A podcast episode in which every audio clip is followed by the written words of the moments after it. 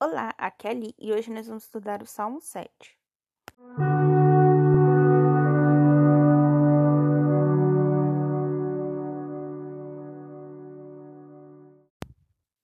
Bem-vindos aos Novenáticos e hoje nós vamos estudar o Salmo 7. Apelo à Justiça de Deus. Lamentação de Davi, que cantou em honra do Senhor, por causa de Cus, o benjamita. Senhor, ó meu Deus, em vós que eu busco meu refúgio.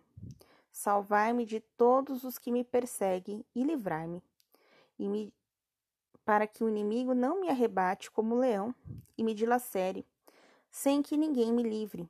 Senhor, ó meu Deus, se acaso fiz isso, se minhas mãos cometeram a iniquidade, se fiz mal ao homem pacífico, se oprimi-os, se oprimi os que me perseguiam sem motivo, que o inimigo me persiga e me apanhe, que ele me pise vivo ao solo e atire a minha honra ao pó. Levantai-vos, Senhor, na vossa cólera, erguei-vos contra o furão dos que me oprimem, erguei-vos para me defender uma causa que me tomastes a vós. Que a Assembleia das Nações os circunde, presidia de um trono elevado, Ó Senhor, o Senhor é o juiz dos povos. Fazei-me justiça, Senhor, segundo o meu justo direito, conforme a minha integridade. Ponde fim à malícia dos ímpios, sustentai o direito. Ó Deus de justiça, que sondai os corações e os rins. O meu escudo é Deus, ele salva o que tem o coração reto. Deus é um juiz íntegro, um Deus perpetuamente vingador. Se eles não se corrigem, ele afiará a espada, entesará o arco e visará. Contra os ímpicos apresentará dardos mortíferos, lançará flechas inflamadas. Eis que o mal está em dores de parto, concebe a malícia e dá à luz a mentira. Abre um fosso profundo, mas cai no abismo, por ele mesmo cavado. Sua malícia recairá em sua própria cabeça em sua violência se voltará contra sua fronte. Eu, porém, glorificarei o Senhor por sua justiça e sal salmodiarei ao nome do Senhor, o Altíssimo. Então, esse salmo é um salmo de louvor, tá? Provavelmente, é, Davi escreveu esse salmo quando Absalão morreu. E aí, aqui tem a explicação, ó. Ah, Camulado de calúnias, o salmista implora o socorro divino, afirma sua inocência, invoca o justo juízo de Deus e professa uma confiança ilimitada, descrevendo a punição do inimigo, assim como sua própria salvação. Então, Absalão morre e aí Davi faz essa esse salmo, né? Pedindo a justiça de Deus. Porque, de uma certa forma, Davi se acha culpado pela morte do filho, né? Porque o filho queria o trono, né? O filho é, sai em jornada, né? Reivindicando o trono e tal. E Davi, em vez de enfrentar o filho, Davi foge. E aí, depois de um tempo, ele vai enfrentar o filho. E, enfim, o filho morre. Davi volta pro trono. E aí ele prepara Salomão para ser o novo rei. Bem, enfim. Se eu falei alguma coisa errada aqui, por favor, me corrija, tá? Porque eu não lembro direito da história do Davi, não. Já faz um tempo assim que eu li. Então vamos lá. Versículo 2. Senhor, ó meu Deus, é em vós que eu busco o meu refúgio. Então é em Deus que ele vai buscar o refúgio dele. É em Deus que ele vai pedir socorro, é em Deus que ele vai pedir colo, né? Então, em vós que busco o meu refúgio. Salvai-me de todos os que me perseguem e livrai-me. Ou seja, todos aqueles que estão perseguindo ele, que ou é porque eram seguidores de, de Absalão, ou é porque era são de povos inimigos que querem atacar e que querem ficar com, com Israel, né? Ele pede para que o Senhor livre ele desses perseguidores. Versículo 3: Para que o inimigo não me arrebate como um leão e me dilacere sem que ninguém me livre. É, então ele não quer é, que o inimigo faça com ele o que ele fazia com o leão, porque quando o leão vinha atacar as ovelhinhas, Davi matava o leão, né? E foi nessa de ele matar o leão, dele matar o urso, que depois ele conseguiu derrotar Golias, né? Aqui ele fala que ele não quer morrer como um leão, né? Que ele, é, que ele não quer morrer sem a chance de ser salvo, né? Então ele, ele pede para que Deus não permita que isso aconteça com ele. Senhor, ó meu Deus, se acaso fiz isso, se minhas mãos cometeram a iniquidade. Então lembra que ele, ele matou leão, ele matou urso, ele matou Golias, ele foi para diversas guerras, né? Então ele matou pessoas.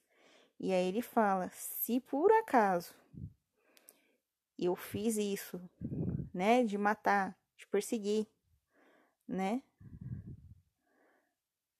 Se as minhas mãos cometeram algum algum mal, alguma iniquidade, se fiz mal a algum homem pacífico, ou seja, se Golias era uma pessoa da paz, por exemplo. Meu Deus, não mais Golias morreu, né? Mas só para pensar aqui, ó. Se oprimi-los que me perseguiam sem motivo, né? Se eu peguei e oprimi os que estavam perseguindo, só que eles não tinham motivo para me perseguir, né? Eles só estavam perseguindo porque alguém mandou, né? Então, também, né? Entra nessa situação que o inimigo me persiga e me apanhe, que ele me pise vivo ao solo e atire a minha honra ao pó. Então, se ele perseguiu algum alguma pessoa pensando que era inimigo dele, e essa pessoa não era, que essa pessoa me persiga e me apanhe. Confusão, né, gente? Ficou alguma dúvida, fala, viu? Manda lá um e-mail, osnovenáticos.gmail.com, beleza? Versículo 7. Levantai-vos, Senhor, na vossa ira, erguei-vos contra o, o ódio, a raiva dos que me oprimem. Erguei-vos para me defender, numa causa que tomastes a vós. Então, se eu tô lutando pelo que o Senhor mandou, né, pelo que Deus pediu para ele, por favor, né, é, coloca contra eles a sua ira, né, para que eles deixem de me oprimir, de me perseguir. Versículo 8. Que a Assembleia das Nações o circunde, presidia de um trono elevado. Essa Assembleia das Nações é como se fosse um conselho, tá? É um conselho de todos aqueles que são do bem, tá? Então, que essas pessoas do bem circundem a Deus e que Deus presidindo ela de um trono elevado, versículo 9. O Senhor é o juiz do povos. Fazei-me justiça, Senhor, segundo o meu justo direito, conforme a minha integridade. Então, lá do alto do trono, ele faça justiça a Davi, segundo o direito de Davi, conforme os princípios de Davi. Aí voltando, versículo 10. Ponde fim à malícia dos ímpios e sustentai o direito, ó Deus da justiça que sondais os corações e os rins. Então, ponha fim ao mal do que praticam os pecadores e sustentai a justiça, porque o Senhor conhece os corações e os rins. Aí aqui tem um. Os corações e os rins eram, segundo os hebreus, sedes respectiva dos pensamentos e dos sentimentos. É por isso que eles sempre cingiam os rins, né? sempre um cinto ali, uma alguma coisa ali na, na região dos sentimentos. Aí é que ele dá um espaço que ele vai trocar um pouquinho de pensamento. O meu escudo é Deus. Ele salva os que têm o coração reto. Então, quem vai proteger Davi é Deus. porque Davi salva, que o Senhor salva aqueles que estão com o coração caminhando no caminho da verdade, né? Que estão com os pensamentos corretos. Deus é um juiz íntegro, um Deus perpetuamente vingador. Então, Deus é íntegro, Deus é bom, e Deus constantemente.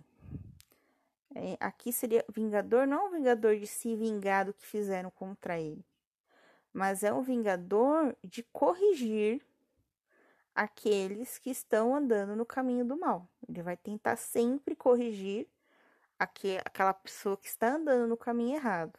É nesse sentido, tá? Versículo 13.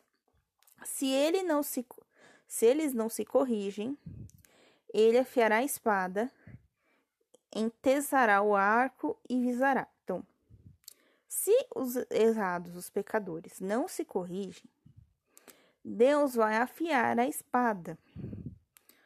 É, a espada afiada, mais para frente, a gente vai ver que é a palavra de Deus, tá? Então, ele vai é, tentar atingir essas pessoas com a sua palavra, tá? Essa interpretação do versículo 3 é minha, tá? Então, vamos ao versículo 14. Contra os ímpios apresentará dardos mortíferos e lançará flechas inflamadas. Então, contra os pecadores, é, ele vai condenar eles à morte, né? Ao, ao inferno, né? E aí, lá, eles não vão conseguir sair, né? Então, lá no, lá no inferno, teoricamente, pelo menos pelo que a gente sabe, é um lugar que tem muito, muito fogo, né? Onde a pessoa ou vai queimar ou vai ficar com muito calor, né? Então, seria nesse sentido, né? Vai ficar lá no meio das chamas. Aí ele muda de pensamento de novo, né? Versículo 15. Eis que o mal está em dores de parto, concebe a malícia e dá luz à mentira. Então ele está falando aqui que o mal está parindo a mentira e a malícia. Né? O mal está criando isso é, no mundo. E é que temos é, a mentira também é que a, a, pessoa, né, vai decair, né, que a pessoa vai é, perecer provavelmente no inferno, nesse sentido. Aí, versículo 16: Abre um fosso profundo, mas cai no abismo, por ele mesmo cavado. Então, a malícia é tanta, tanta, tanta, que é como se ele estivesse cavando a própria cova. Então, cada vez que você pratica malícia e mentira, você está cavando a sua própria cova? Que é a morte eterna. Versículo 17: Sua malícia recairá em sua própria cabeça, e sua violência se voltará contra a sua testa. Então, ele diz que tudo que você faz de mal voltará contra você. E aí, o 18: Eu, porém, glorificarei o Senhor por sua justiça, e salmodiarei o nome do Senhor, o Altíssimo. E aí, Davi fala que ele não vai praticar a malícia, ele vai glorificar a Deus, porque Deus é justo, e vai salmodiar, vai cantar, vai criar salmos para o Senhor, o Altíssimo. Ou seja, acima do Senhor não existe mais ninguém.